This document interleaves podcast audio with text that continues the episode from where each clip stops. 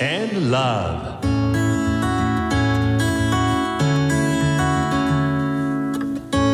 サウナをこよなく愛する私豊沢ひとみが素晴らしきサウナの世界をご紹介するコーナーラブサウナ。このコーナーではサウナの魅力豆知識そして各地のさまざまなサウナとその周辺のカルチャーまでゆるりとお届けします。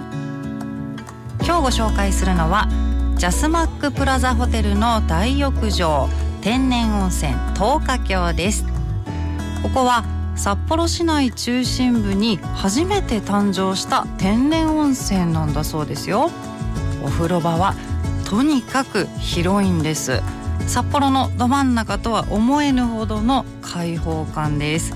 湯船がたくさんあってゆったりと過ごすことができます。サウナは高温と低温の2つ。どちらもドライタイプのサウナです。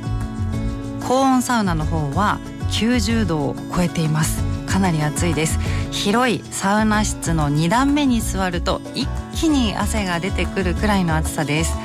そして低温サウナの方は低温と言いつつも80度くらいあるんです。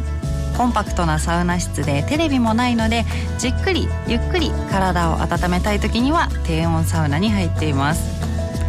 私がジャスマックに来た時のルーティンはまず1セット目に低温サウナでゆっくり入って汗をたくさんかくための準備汗支度をします。そして23セット目に高温サウナで一気にドバッと汗をかく。これがね気持ちいいんですよね。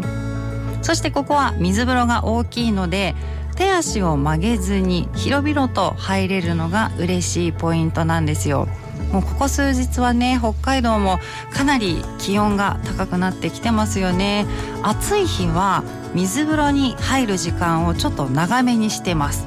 で体が冷え冷えになった状態で外気浴を楽しむようにしてますよ。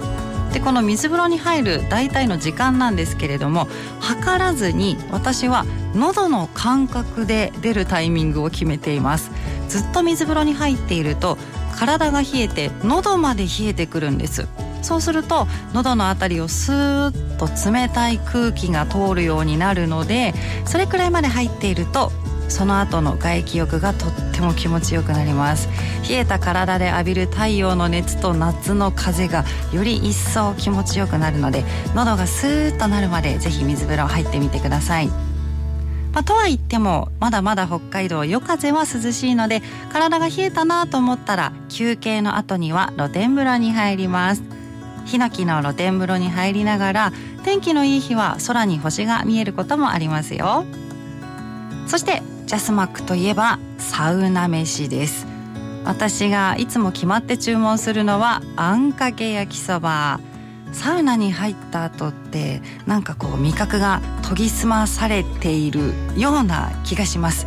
なので美味しいあんかけ焼きそばがより一層美味しく感じられるのでぜひサウナ上がりに食べてみてほしいんです。